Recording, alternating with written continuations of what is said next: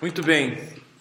Espero que vocês aproveitaram usar o tempo da semana para ler a, o que eu passei e Eu acho que essa semana especificamente ela foi ideal para a gente começar a juntar várias ideias e temas e ver como é que ela em prática está funcionando na nossa leitura. Apesar do título ser monoteísmo, e nós temos focado bastante nisso, como que o, essa doutrina ela afeta a nossa percepção da cruz e vice-versa, como que a cruz afeta a nossa percepção de um Deus só, um Deus criador, soberano e único. Temos feito isso através de leituras, né, diferentes. E um dos alvos que acaba sendo o alvo principal é nosso aprendizado de lermos a Bíblia com essa perspectiva. Nós estamos estudando ela com a história em mente, a história de Israel, lendo ela pensando no caminho, no caminho da história de Israel, mas também como este caminho estava levando a história toda da humanidade ao conhecimento de Jesus, o que ele fez na cruz e o significado, a implicação disso. E não no sentido de que tinha profecias apenas, né? Profecias isoladas como se fossem pessoas que de vez em quando começavam a falar: "Ah, vai acontecer isso, vai acontecer aquilo, vai acontecer isso". Uma coisa um pouquinho mais profunda, mais envolvida, onde a própria história os próprios eventos, acontecimentos, as próprias pessoas, as vidas das pessoas eram proféticas, eram prefigurações de Jesus. Então isso nos possibiliza, possibilita, é, nem sei o que eu tinha falei agora, mas possibilita a, a lermos coisas que nem o estabelecimento do templo, como uma prefiguração de um lugar onde Deus vai habitar, cuja Jesus, de fato, ele é a realidade completa disso. A criação do povo de Israel sendo algo mais do que apenas uma criação de um, de um povo, uma raça, mas parte de um plano de Deus a se revelar, que eventualmente foi completa na pessoa de Jesus. Então a gente vê coisas além do que profecias isoladas nessas referências. Semana passada nós pegamos um princípio de que o que a chave meio que, que abre essa porta para a gente entender melhor é que a crucificação de Jesus, a morte dele, a ressurreição dele, é de fato como Jeová se revelou no total. Então, quando alguém entende Jesus por quem ele é, filho de Deus, aceita ele, ele está de fato conhecendo Jeová. Então, tem trechos na Bíblia que Jeová disse que ele vai se revelar a todas as nações um dia, que pessoas que não são judeus vão encontrar ele, vão conhecer e obedecer a ele. E o Novo Testamento deixa muito claro que quando alguém reconhece Jesus, estão de fato fazendo isso.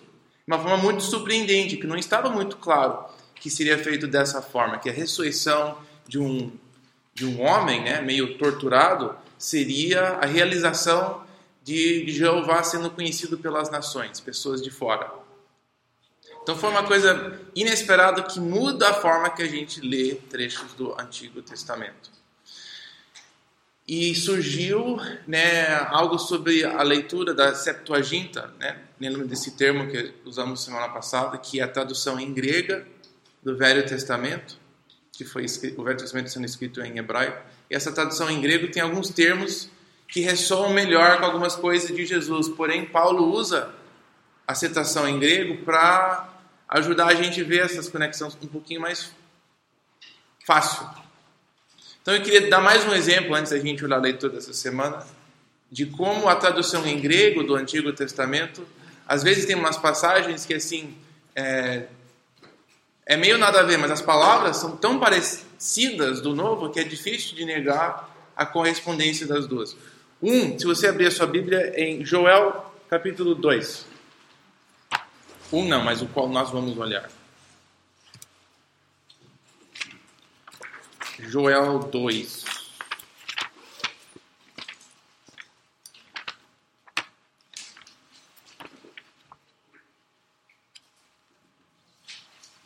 Ah, tá. Joel 2. 2,32.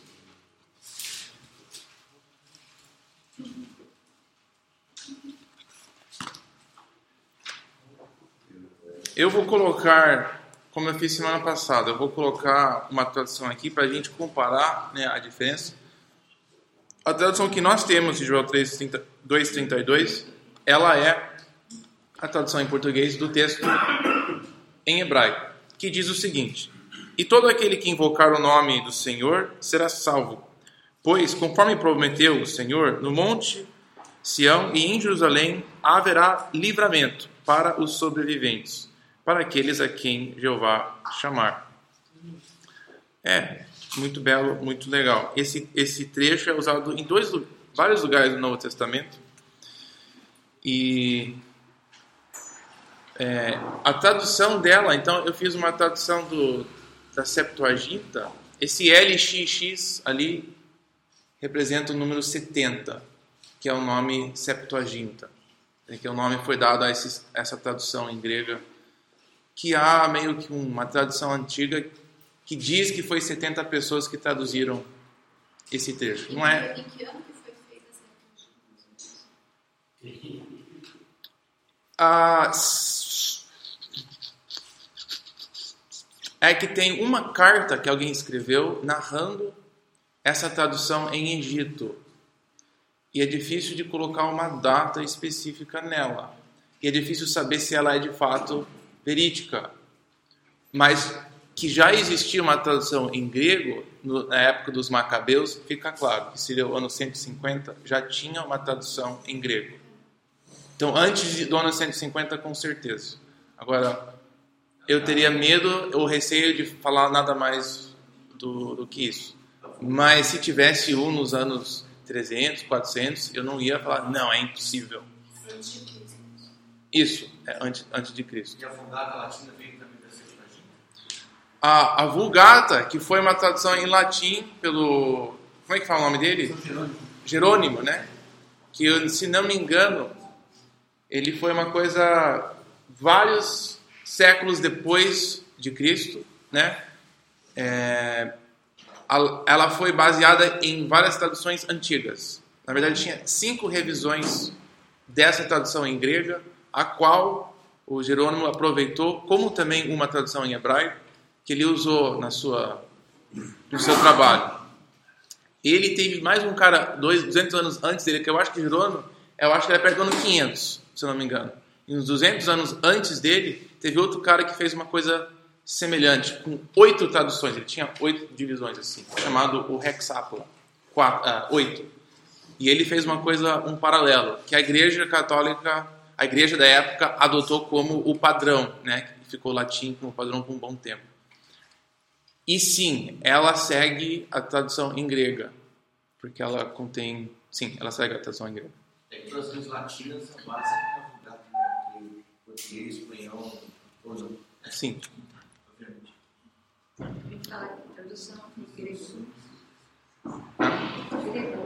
Grego. O que, que eu falei? Grega. É que tá frio hoje, mãe. Como eu fiquei lendo, você podia, na minha tradução, ser lê Tá, eu tô lendo da, da NVI aqui. Tá, a, a, minha que eu, eu, vou colocar daqui a pouco, mas você quer que eu leia a NVI de novo? É, pode, ou pelo menos o último parágrafo, porque ele escolheu.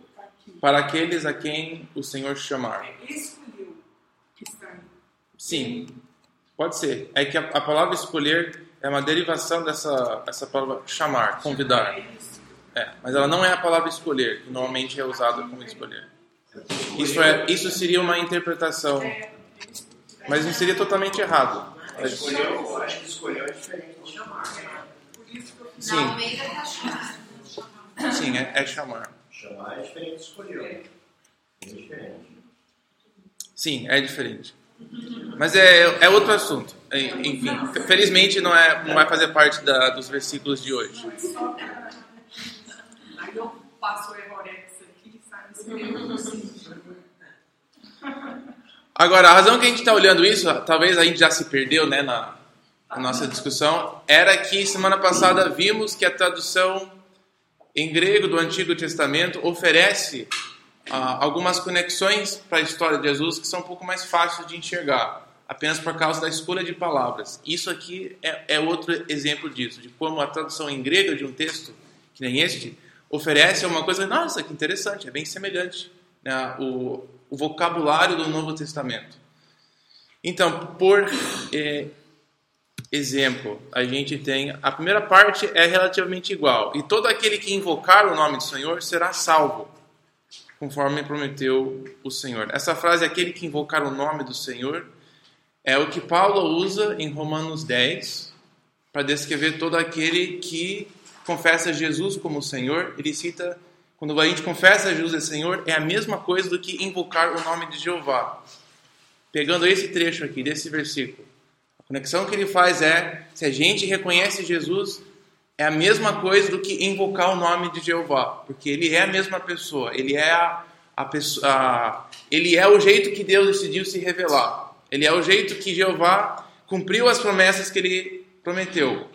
É, porém, ele consegue fazer esse link com esse versículo que, que Joel estava descrevendo é realizado na pessoa de Jesus. Quando você fala que o nome de Jesus, é a mesma palavra que invocar, é isso? Ah, não, aqui, aqui não. É, é apenas para dizer que é usado como base, quando Paulo fala isso em Romanos 10, de que é isso que está acontecendo. De fato, quando você clama a Jesus, você está invocando isso que significa invocar o nome de Jeová. Foi assim que foi realizado essa noção. Como o que significa invocar o nome de Jeová?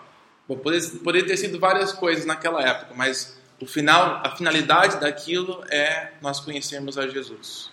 E o, e o link que nós temos visto isso foi a ressurreição, a morte e a ressurreição de Jesus, que torna isso possível, nós enxergarmos essas coisas. Agora, a segunda metade é que as coisas ficam bem interessantes. Então, se você tiver a sua Bíblia, você vai poder fazer a comparação com essa segunda parte. Ele diz: No Monte Sião e Jerusalém estará o salvo. Ou seja, é o lugar onde o salvo vai ser encontrado, vai ser o lugar onde Deus habita novamente. E aqueles que foram evangelizados é, o, é a tradução em grego. A palavra evangelizar, ela de fato é baseada no, no Antigo Testamento. Ela já era em uso por profeta Isaías, por a maioria dos profetas, e quando ela era empregada, assim, era para descrever o anúncio de que Jeová estava voltando, que Jeová estava cumprindo sua promessa. Então, um evangelizador é o que Isaías se chamava. Eu sou um evangelizador, porque eu estou anunciando a promessa que Jeová está voltando, a promessa que ele vai novamente nos tratar com graça, com misericórdia, o anúncio que o exílio vai finalmente acabar era o evangelista. Então, quando a gente encontra essa palavra no Novo Testamento, nos evangelhos, né, as histórias, a história do evangelho, é, se nós fôssemos pessoas que tínhamos, fomos criados com o grego do Antigo Testamento, né, se tivéssemos criado naquele ambiente, nós iríamos pensar em textos que nem estes, onde Deus fala que serão as pessoas que são evangelizadas que vão ser salvas.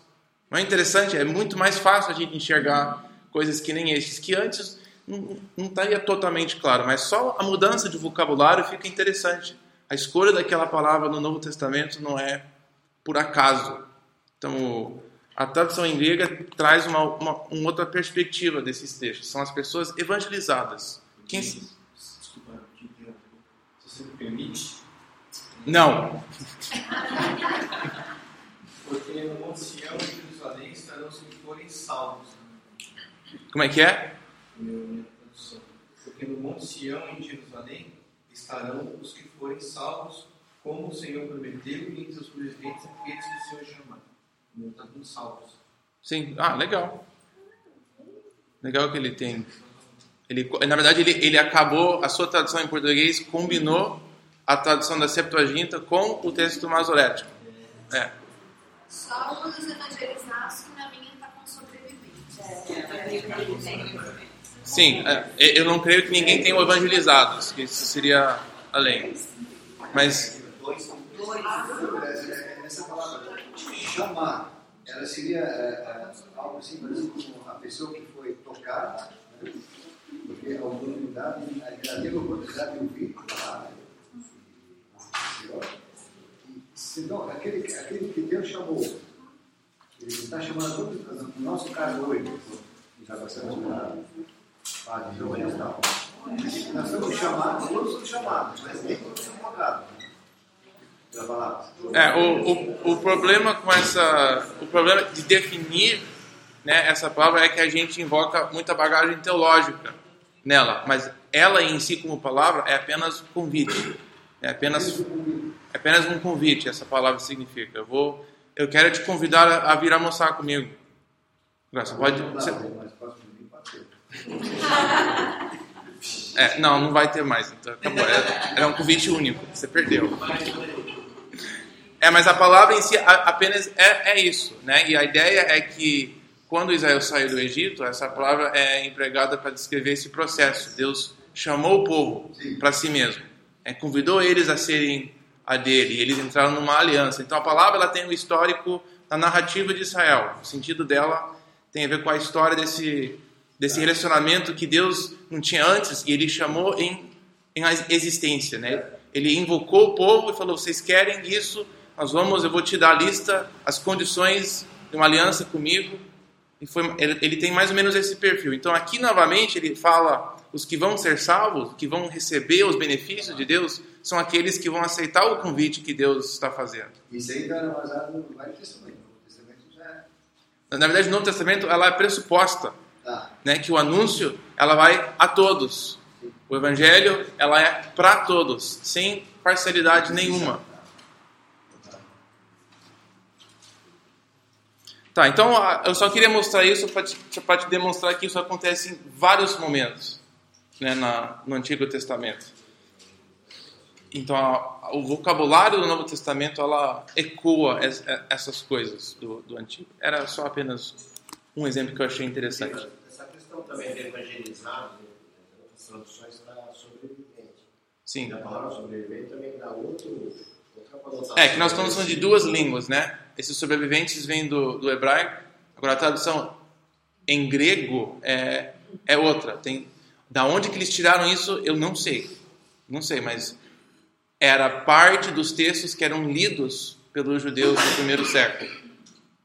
Então, quando você escuta a história do- dos evangelhos, os judeus teriam conhecimento desse- desses, desses, dessa versão desses versículos. Das duas versões, na verdade.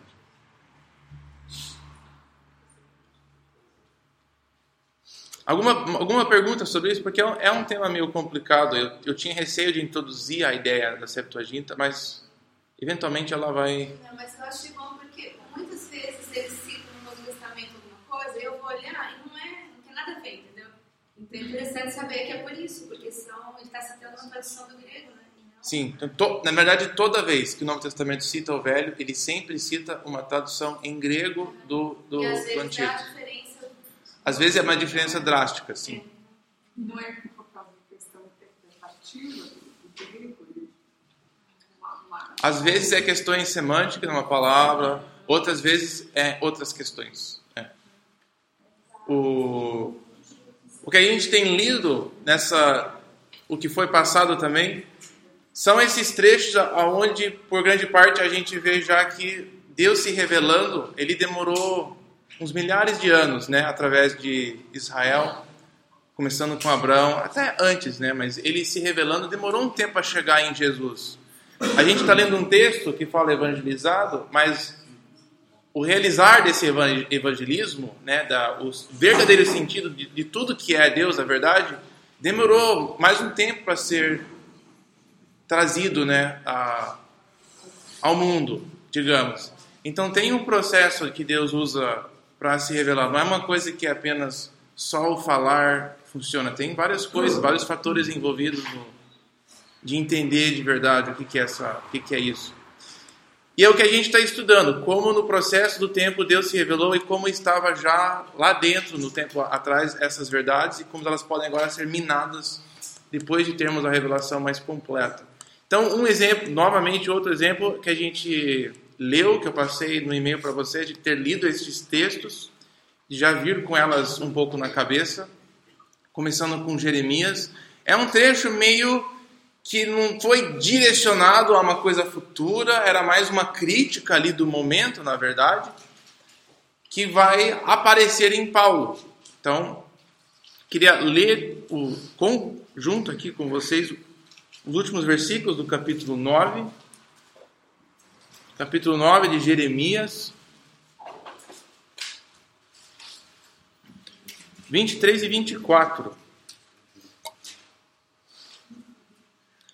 E só para você ver que esse trecho ele ele está dentro de uma parte que Deus está um pouco bravo com o seu povo. Não é, era uma parte que ele estava falando sobre futuros eventos necessariamente. Era apenas uma afirmação. Eu só, inclusive, vou até ler o, o versículo antes. Versículo 22. Diga assim, ah, diga, assim declara o Senhor: cadáveres ficarão estirados como esterco em campo aberto como o trigo deixado para trás pelo ceifeiro, sem que ninguém o ajunte.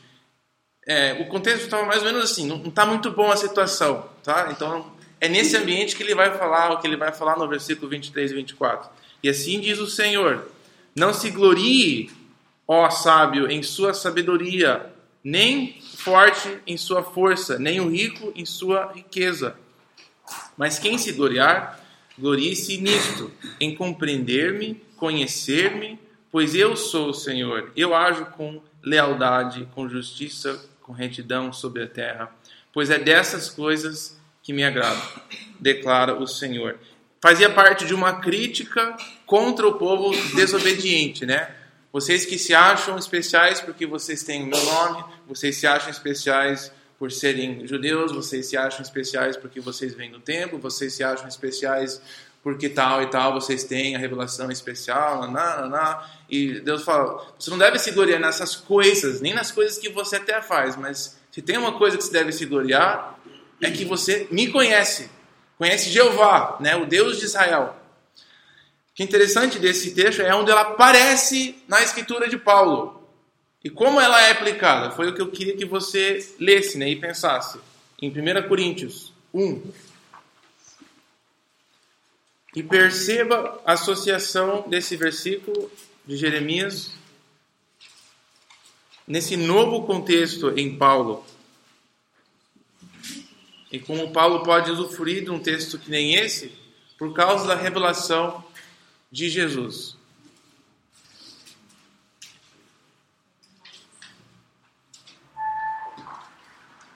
Essa igreja em Corinto. Então, capítulo 1, a partir do versículo 26.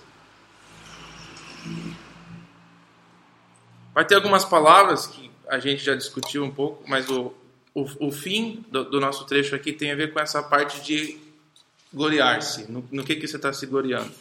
Irmãos, pensem no que vocês eram antes. Ah, desculpa. No que vocês eram quando foram chamados ou convidados a, a, participar e seguir Jesus. Poucos eram sábios segundo os padrões humanos, poucos eram poderosos e poucos eram de nobre nascimento. Mas Deus escolheu o que para o mundo é loucura para envergonhar os sábios, e escolheu o que para o mundo é fraqueza para envergonhar o que é forte. Ele escolheu o que para o mundo é insignificante, desprezado e o que, é na, o que nada é, para reduzir a nada o que é, a fim de que ninguém se vanglorie diante dele. É, porém, iniciativa dele que vocês estão em Cristo Jesus, o qual se tornou a sabedoria de Deus para nós. Isto é a justiça, santidade e redenção. Para que, olha como ele diz que o texto em, em Jeremias, onde Deus estava criticando o povo, encorajando eles a se é, definir por conhecimento de Jeová. Olha como Paulo agora fala que o que Deus fez por Cristo é como isso é realizado de fato. Ele fala para que, como está escrito, quem se gloriar, glorie-se no Senhor. Citando esse texto de Jeremias, ele enxerga Jesus naquele trecho ali, do nada. Um trecho onde Jeremias, Deus falando através de Jeremias, criticando o povo daquela época, naquele contexto histórico, mas Paulo agora lê com novos olhos. Olhos que enxerga a revelação de Jeová na, na pessoa de Jesus que quando as pessoas reconhecem Jesus, o que Jeová queria fazer no povo está sendo feito através da pessoa de Jesus. Então ele fala: aqueles que estão em Cristo Jesus, essas pessoas deveriam se vangloriar nisso. E quando a gente faz isso, estamos de fato fazendo o que Jeová disse através de Jeremias que deveríamos fazer. É um link interessante. E esse link ele é repetido. O mesmo princípio é usado em 2 Coríntios. 2 Coríntios 10.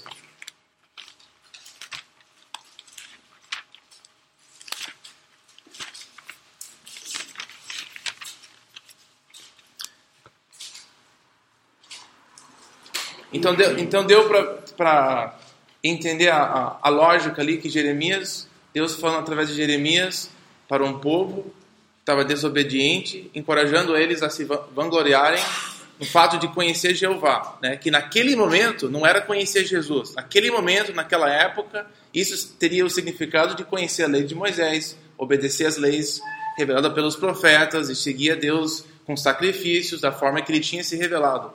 Mas conforme o tempo e Deus se revelou de uma forma maior em Jesus, uh, o jeito que isso é feito é de, é de uma outra forma, é por Jesus. Porque Deus se revelou um pouco mais através da pessoa de Jesus. Deu para enxergar que esse princípio está sendo usado para quando lê, Paulo está vendo coisas que antes é, não estavam bem claras, né?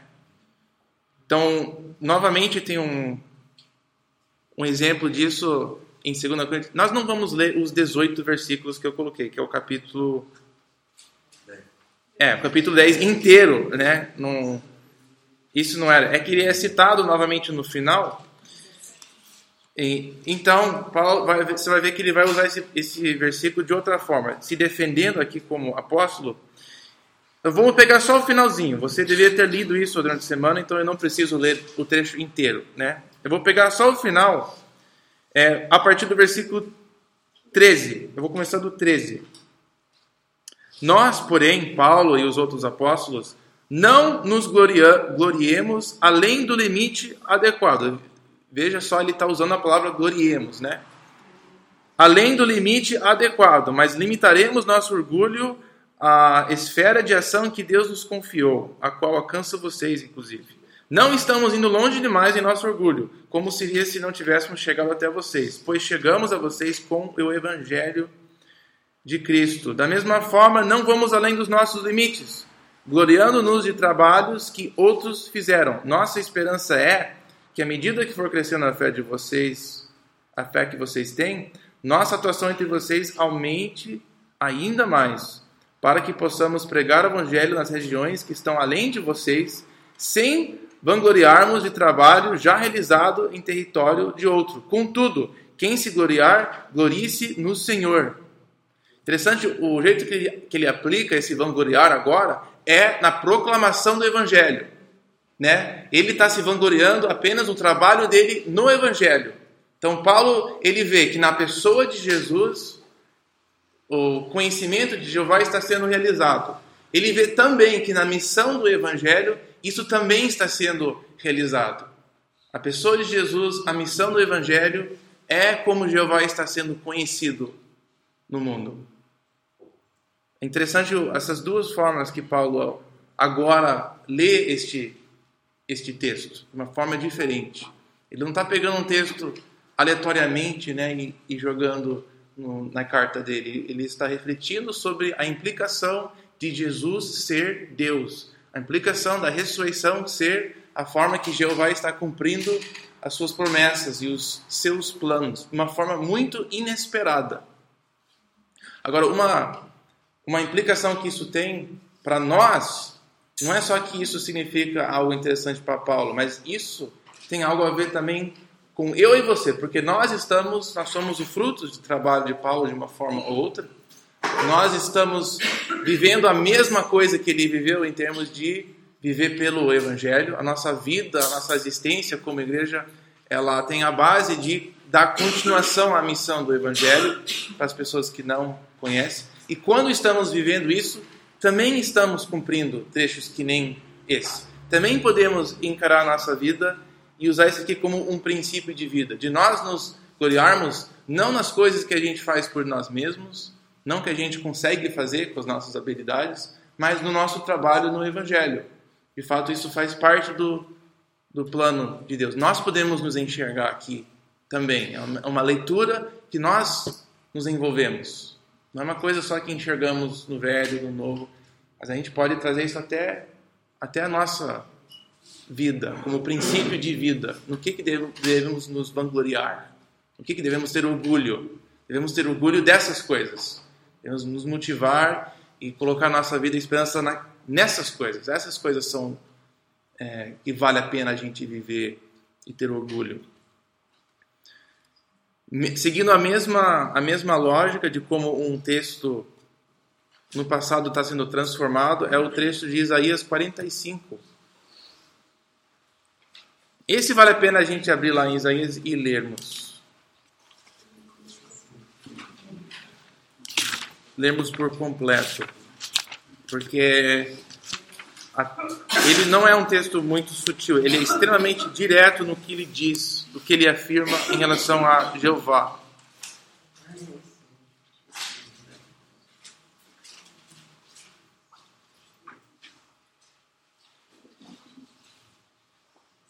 Então, Isaías 45.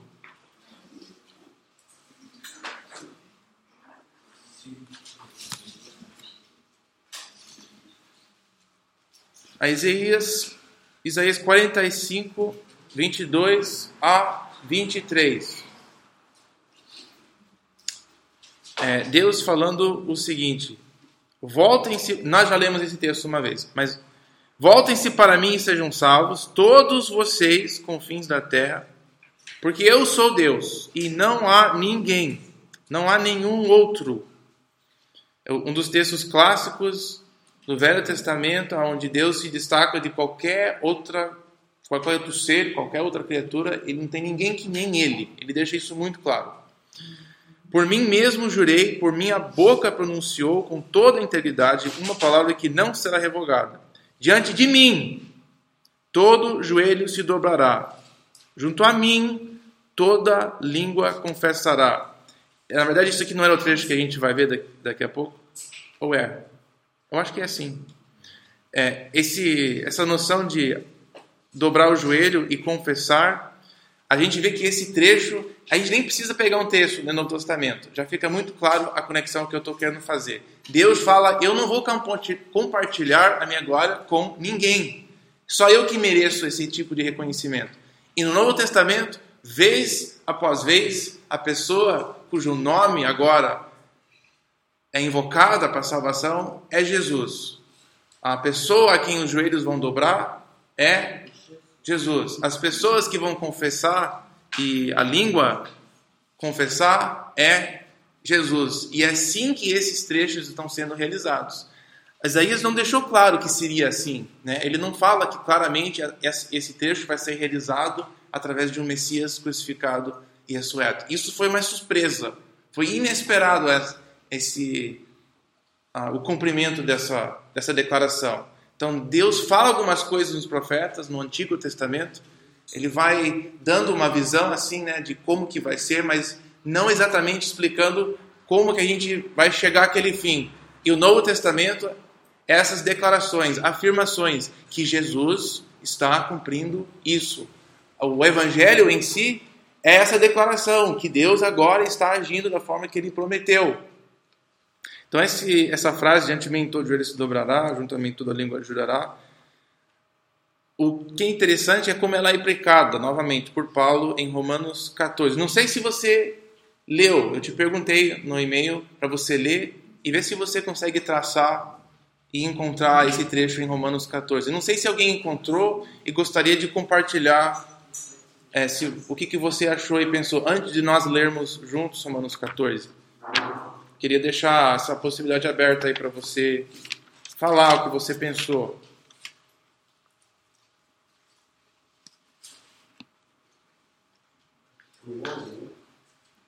Sim, no versículo 11.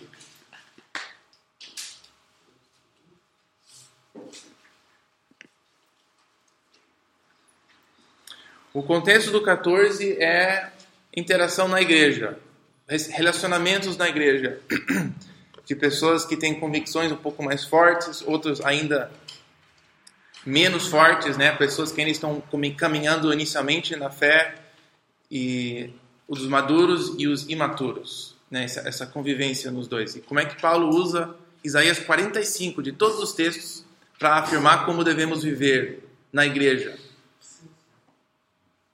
Alguém tem, antes de a gente ler juntos, alguém queria compartilhar o que você achou? Se achou legal, se achou ruim, se não entendeu, se entendeu. Então nós vamos ler juntos. É, Não sei se todos leram, então vou aproveitar e lermos o texto juntos. Tá desde, desde o começo. Aceitem o que é fraco na fé, sem discutir assuntos controvertidos. Um crê que pode comer de tudo, outro, cuja fé é fraca, come apenas alimentos vegetais. Aquele que come de tudo não deve desprezar o que não come. Aquele que não come de tudo deve, não deve condenar aquele que come, pois Deus o aceitou. E quem é você para julgar o servo alheio? É para o seu Senhor que ele está em pé ou cai. E ficará em pé, pois o Senhor é capaz de o sustentar. Então, essa dificuldade na igreja em Roma de como tratar pessoas que ainda não conhecem certas verdades, são um pouco mais imaturas em relação a né, o que pode, o que não pode, quais leis tem que obedecer, quais não tem que obedecer. Eles estavam tendo esse conflito. Então, versículo 5. Há quem considere um dia mais sagrado que outro, há quem considere iguais todos os dias. Cada um deve estar plenamente convicto em sua própria mente. Aquele que considera um dia como especial, para o Senhor assim faz. Aquele que come carne, come para o Senhor, pois dá graças a Deus. Aquele que se abstém, para o Senhor se abstém e dá graças a Deus. Pois nenhum de nós vive apenas para si, e nenhum de nós morre apenas para si. Se vivemos, vivemos para o Senhor. Se morremos, morremos para o Senhor. Assim quer vivamos, quer morramos, pertencemos ao Senhor. Afinal, versículo 9: Por esta razão, Cristo morreu e voltou a viver para ser Senhor de vivos e mortos. Olha só o que ele faz: a ressurreição, a crucificação e a ressurreição declara com toda certeza absoluta que Jesus vai ser o, o juiz, o grande juiz. Portanto, você, por que julga seu irmão? Você que está se posicionando como um juiz, você que talvez é mais maduro e está e tá falando para o cara, não, você não conhece ainda, você está sendo muito maturo, você não deve fazer assim, você não precisa ser tão legalista assim. E você que é imaturo, julgando a pessoa, talvez seja um pouco mais velha, essas pessoas não conhecem, não sabem que né, eles ficaram muito velhos. Você tem essa questão dos dois. Você que está se colocando na posição de juiz, cuidado de se posicionar assim. Por que, que você despreza seu irmão? Pois todos comparecemos diante do tribunal de Deus. E olha a base do qual Paulo fala que todos nós vamos comparecer perante o tribunal a quem Jesus foi colocado como juiz. De todos os textos que ele usa, ele vai para Isaías 45, o trecho que nós lemos, um trecho onde Deus afirma que não tem mais ninguém que existe que nem ele e que um dia todos vão estar perante ele e prestar contas. Então, o recurso que Paulo vai, ele não vai para um, uma citação de Jesus, ele não vai para um, um evangelho, ele não vai para uma tradição da igreja, ele não inventa uma ideia, ele não deduz uma coisa sozinha, ele fala: não, está muito claro que nós vamos comparecer perante Jesus. Ele nem precisa se explicar. Como é que eu sei que a gente vai comparecer perante Jesus? Porque os profetas dizem que um dia Jeová vai querer que todos confessem o nome dele. Ele, ele já faz esse pulo enorme, porque ele já fez esse link. Ele está lendo esses trechos com novos olhos. É, dá para entender o que eu estou afirmando aqui? Porque, porque senão é, é bom perguntar para a gente. É por isso que nós estamos aqui, afinal. Então, olha o que ele fala: porque está escrito, por mim mesmo jurei, diz o Senhor, diante de mim todo joelho se dobrará e toda língua confessar, confessará que sou Deus. Assim, cada um de nós prestará contas de si mesmo a Deus. A Deus. Mas ele já, ele já na cabeça de Paulo já está igual. Jeová e Jesus, Jesus sendo exaltado, é, Jeová sendo exaltado, é a mesma coisa na cabeça dele. Então ele pode enxergar textos que nem este. É por isso que eu fico sugerindo você ler os capítulos 40 a 66 de Isaías, porque é um bloco de textos onde tem umas cenas assim de Jeová exaltado, Jeová fazendo um monte de coisa legal, que quando você entende o que o Evangelho está falando sobre Jesus, você pode enxergar Jesus ali, naqueles, naqueles textos. Nós podemos enxergar Jesus agindo na, na pessoa de Jeová e, e vice-versa. Né? Como que Jeová vai exercer esse domínio, autoridade, já vimos através do homem crucificado, uma forma totalmente inesperada. Filipenses a gente vai ler daqui a pouco. Então você viu mais um exemplo de o texto de Isaías 45 o trecho de Jeremias, trechos que são diretamente a ver com Jeová, que agora estão sendo lidos de uma forma nova, por causa da revelação maior da pessoa de Jesus. Isso que torna isso tudo possível. Jesus ser uma revelação completa e maior e última de, de Deus, de Jeová, a pessoa, o Deus de Israel. Para nós encerrarmos, o quê? Tô pensando nessa ligação de salvação e julgamento. Hum. Dá um nó na minha cabeça. Compartilhe com nós o seu nó. Pode repetir isso aí? Eu o seu nome. É que lá eu, estou sempre acostumada a ouvir esse texto de todo joelho se dobrará, inclusive ligado a Jesus, como salvação, salvação, Momento de louvor, né? louvor, e não como julgamento. Ah, eu não, eu sempre via como julgamento porque tem os caras que negaram ele e eles vão se curvar no final. Mesmo eles vão. Eles vão ter. Então é muito melhor você se curvar de espontânea vontade, porque você conhece, do que depois você tem que Bom, vamos. Tia, tia Sônia foi uma pergunta que vai nos levar a. Vamos voltar a Isaías 45? Isaías 45. Isa, é, Isaías 45, a, o comentário foi interessante, levantou essa questão do, é, de, uma, de um trecho que, sim, na verdade, em outras partes da Bíblia, esse trecho de confessar com a língua, dobrar o joelho, é uma coisa positiva no final, né? é uma coisa gloriosa. E o seu, o seu contexto em Isaías 45, ela tem essas duas coisas.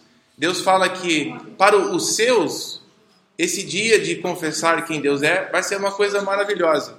Né? De Deus finalmente ser reconhecido por tudo que Ele é. Jesus finalmente receber a glória e a honra por todos que o negaram é, e continuam o negando. Vai ser um momento bom, mas ao mesmo tempo, esse dia, como uma moeda que tem dois lados, ela tem também um outro aspecto. Isaías 45, o versículo que nós não ler, lemos, versículo 24, fala o seguinte, que né, nesse momento de declaração, de dobrar o joelho, 24 diz, dirão a meu respeito, somente no Senhor estão justiça e força, e todos os que odeiam virão a ele e serão envergonhados. E os descendentes de Israel, né, eles exultarão. Você tem dois grupos de pessoas: um grupo sendo envergonhado por não ter o reconhecido, e um grupo é, ficando feliz. Você tem uma noção em, no livro de Apocalipse também, que o dia do Senhor é, é duas coisas. Você vai estar, os que foram, é, vai estar os salvos e os que não foram salvos juntos. É no julgamento. julgamento. Nós temos o- um, um dia que vai ter essas duas reações. Né? Aparentemente vai ter um momento onde todos estaremos reconhecendo quem o Senhor é. Agora, como isso vai se realizar, que nem no passado foi inesperado, é, eu acho que nós devemos também esperar que vai ser meio surpreso como isso vai se realizar. Né? Se o Cordeiro é o, a realização de Deus exercer reinado, eu acho que nós temos um, um, uma precedência de que, como as coisas serão, nós não deveremos achar que sabemos exatamente como será, porque fomos bem surpreendidos já com a primeira vez que Jesus veio. Eu acho que a segunda também vai ser bem, bem diferente. É, então, legal. Essa foi uma, um comentário bom. Como também uma nova leitura de um trecho de Isaías, conhecido também, famoso. Um trecho de Isaías 53. Ah, eu coloquei 52 e 52, né? Não pode ficar assim. Na minha vida, tirar essa parte.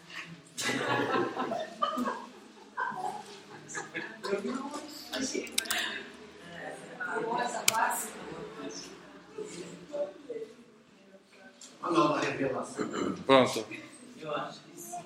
Isso. São dois capítulos. É, eu coloquei eu coloquei estes trechos para vocês lerem, mas nós não vamos ler ele aqui, a não ser que você tenha algum comentário a fazer. A, a parte de Filipenses é a parte que diz que Jesus se esvaziou, se humilhou até a morte, aí ele foi exaltado. Deus o exaltou. E a correspondência é com esse trecho de Isaías 53. Eu só vou falar duas coisinhas sobre 53 e na de fato nós vamos ler é, uma parte de 51 que está por volta desses trechos. Mas 53, Isaías 53, a lógica de tudo isso é, era que ao, ia ter um sofrimento aqui, né? Era o que era esperado. 53 nunca foi entendido pelos judeus como algo extremamente messiânico. Por quê? Porque eles, eles mesmos se enxergavam nesse trecho como pessoas que iriam sofrer e Deus ia usar isso para abençoar o mundo. Eles não tinham uma noção que isso seria messiânico. Nunca foi um texto messiânico para eles. Uma razão é que não tem a palavra Messias aqui, não tem uma ideia de apenas uma pessoa. O servo, no bloco de 40 a 66 de Isaías, às vezes é o povo de Israel, às vezes é um profeta, às vezes é uma pessoa especial. Então é meio ambíguo essa pessoa, é não muito claro quem ela é e por que, que ela está sofrendo especificamente. Mas tem algumas coisas que eu queria só que você notasse. A primeira, no versículo 4, começa a descrição dele, começa com Certamente ele tomou sobre si nossas enfermidades e levou nossas doenças, e contudo nós o consideramos castigado por Deus, Deus por Deus atingido e afligido. Certamente nós entendemos que Jesus ele realiza, né, esse, essa ideia de uma pessoa que sofreu em nome dos outros. Começando no, no 4 e indo, né, esse sofrimento e, e tudo, eu queria só que você visse o progresso. Ah, esse servo que se submeteu à disciplina de Deus, ele sofreu pelos outros, né? ele, ele carregou sobre si essa, esse castigo. É, aí eu queria que você visse, começando do versículo 10 até o final. Ele fala: Contudo, foi a vontade de Deus mesmo, esmagá-lo, fazê-lo sofrer Embora o Senhor tenha feito da vida dele uma oferta pela culpa, ele verá a sua prole e prolongará seus dias, e a vontade do Senhor prosperará em sua mão. Depois de ter sofrido, ele verá luz e ficará satisfeito. Pelo seu conhecimento, meu servo justo justificará muitos e levará a iniquidade deles. Em outras palavras, eles tinham uma noção que quando Deus fosse restaurar eles, teria algum tipo de período de sofrimento mas iria passar e teria um tempo depois de alegria. E alguém ia receber uma culpa, ia carregar uma culpa que depois iria meio que restaurar eles. Versículo 12, eu queria que você visse o que começou no versículo 4 está sendo concluído no 12. 12 diz que por isso eu lhe darei uma porção entre os grandes. Ele dividirá os despojos com os fortes, porquanto ele derramou sua vida até a morte.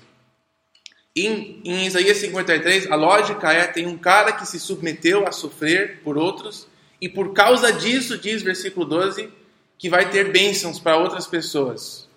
Não sei se você enxergou isso. É a lógica que segue o capítulo. Alguém se submeteu, alguém foi humilhado, e por causa dessa humilhação, dor, que até é descrito como morte, haverá uma exaltação para não só ele, mas como também muitas pessoas. É a mesma lógica de Filipenses 2. Deus, Jesus, ele se submete, ele se entrega, ele se esvazia até a morte. Aí diz o versículo 10 e 11 que por causa disso Deus para ele, Deus deu para ele o nome acima de todos os nomes. É a mesma, é a mesma progressão. O que é que está acontecendo?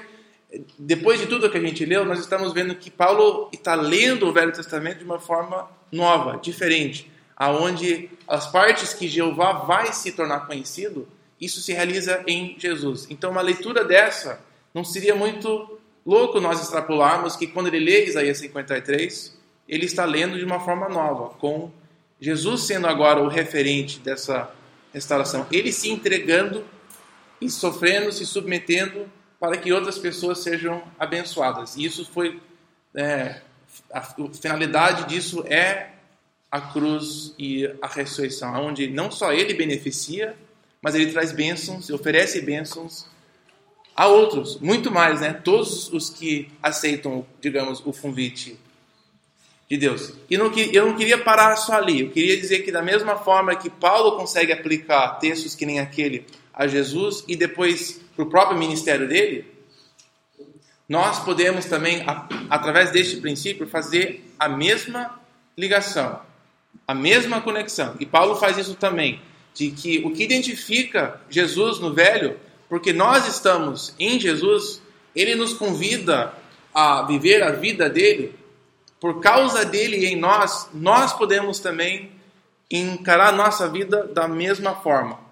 Claro que nós não estamos comprando salvação eterna para ninguém, mas com o Messias dentro de nós, nós vamos participar desse mesmo progresso de vida.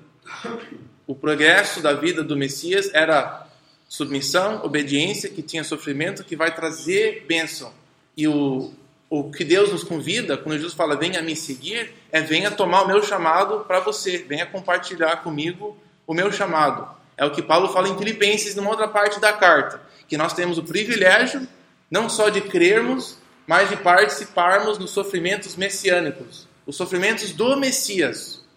Os sofrimentos do Messias é que vai trazer a salvação ao mundo. O, eh, a nossa missão do Evangelho é a missão do Messias. Nós estamos dando continuidade o que Jesus iniciou, começou, o que ele, a obra que ele comprou, digamos, ele passou para nós e como é que essa obra vai dar continuidade? Da mesma forma que ele começou ela, através de submissão que leva a um sofrimento que vai trazer é, bênção em vida para as pessoas ao nosso redor. É, é o mesmo caminhar, é assim que ela se aplica, a gente tomar sobre nós mesmos esse, essa carga e ela promete Deus promete usar ela para abençoar outras pessoas ao nosso redor. Então é uma leitura que a gente faz não só apenas para enxergarmos Jesus no texto, mas através de Jesus nós também nos enxergarmos num trecho que nem esse, onde Deus, através de Isaías, já estava deixando claro uns princípios de como ele iria se revelar no mundo.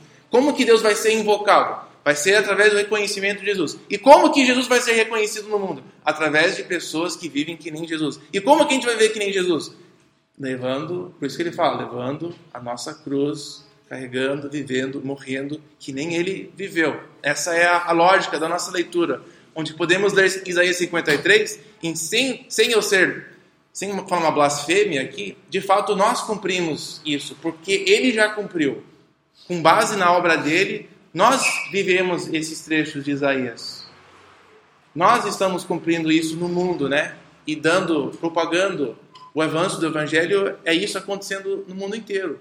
Que Deus iniciou numa, num lugar no mundo, dois mil anos atrás. Agora, eu quero ler Isaías 51 porque é outro trecho para você ver que esse bloco de Isaías está cheio de imagens, de ideias que nos informam do que é que Jesus estava fazendo quando ele viveu na terra. Tem um trecho que ele diz para os discípulos na ceia, na última noite, lá perto da Páscoa, que ele fala sobre um, um cálice na verdade, é a oração do Getsemane, onde ele fala, por favor, pai, é, dá para tirar esse cálice da minha mão?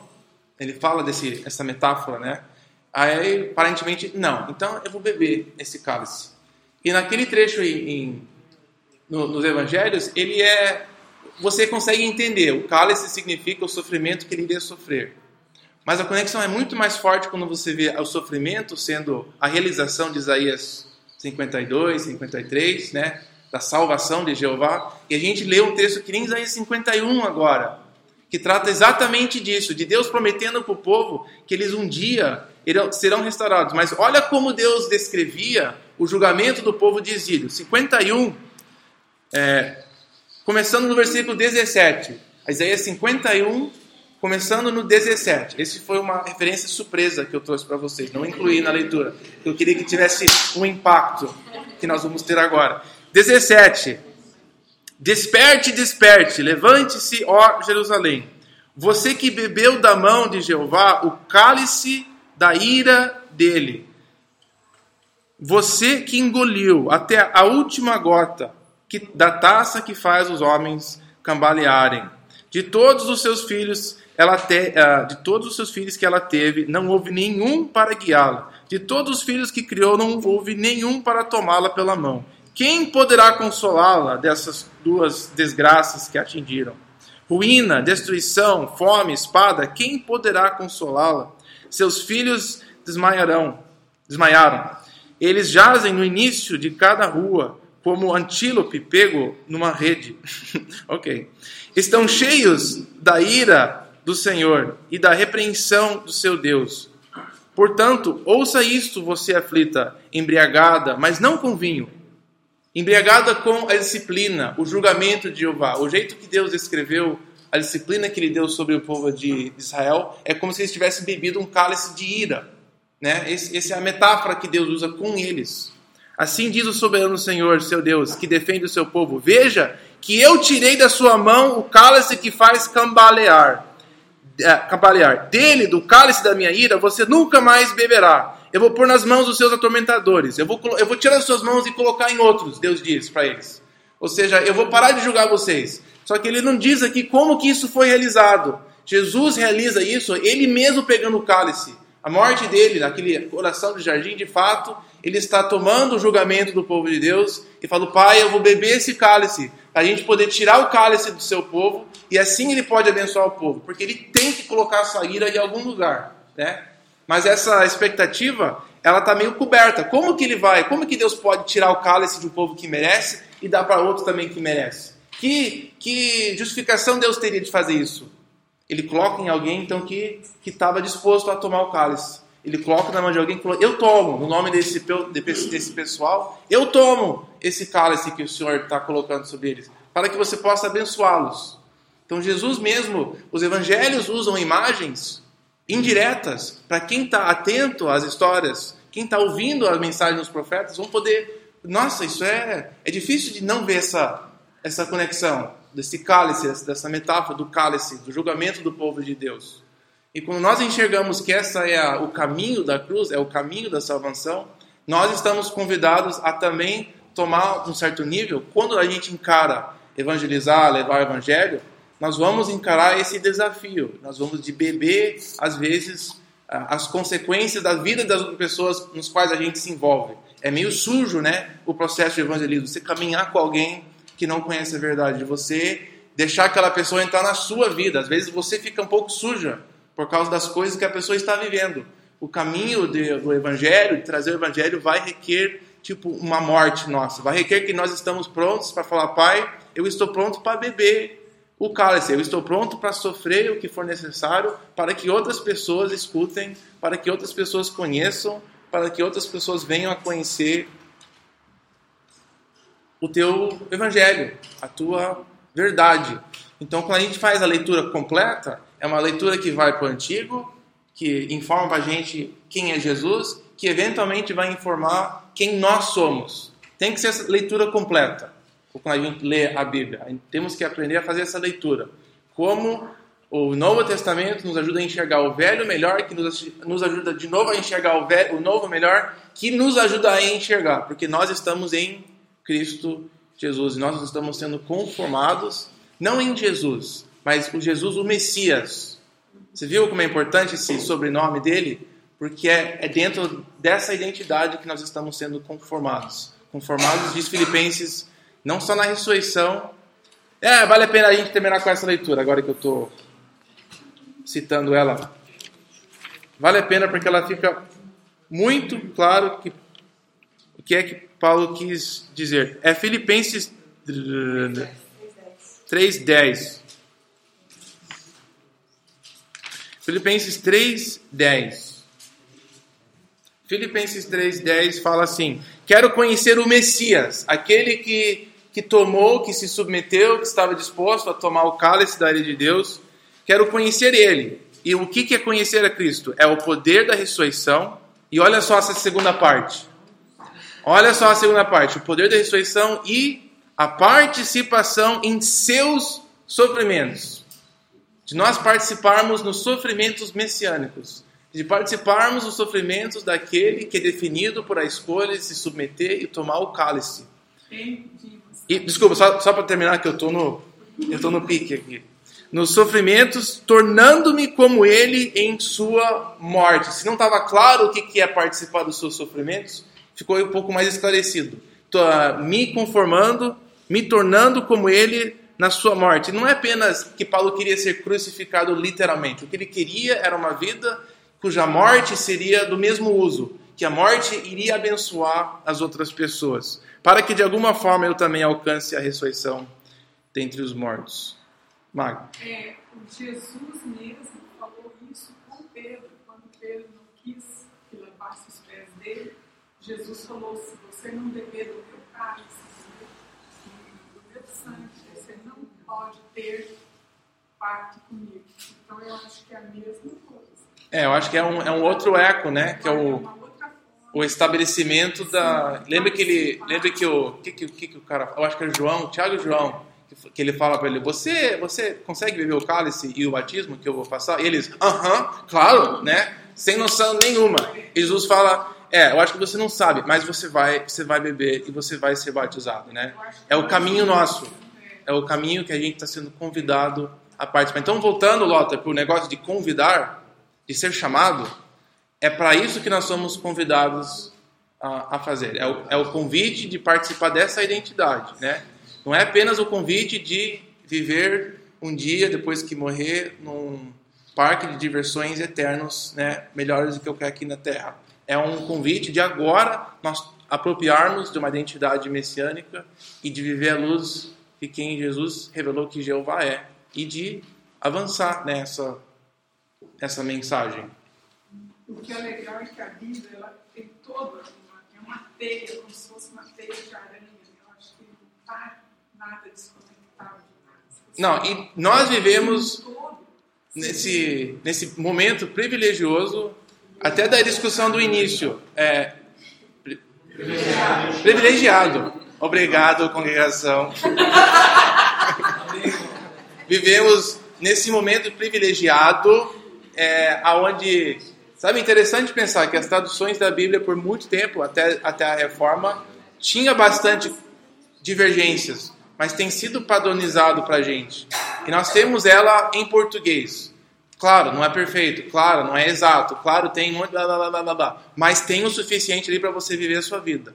Tem o que basta para você viver o resto da sua vida seguindo os ensinos de Jesus. E você tem ela em casa, você tem ela no quarto, você pode ter ela no seu bolso, você pode ouvir ela quando você está dormindo. É, nós temos um acesso tremendo a essas verdades que devem fazer parte da formação Tem o Espírito Santo a gente. tem o Espírito Santo, se não fosse o suficiente, né? Se um aplicativo não é o suficiente, temos também o aplicativo de Deus dentro de nós. Você pode abaixar orando, né? Se você não abaixou esse aplicativo, o Espírito Santo, é bem legal.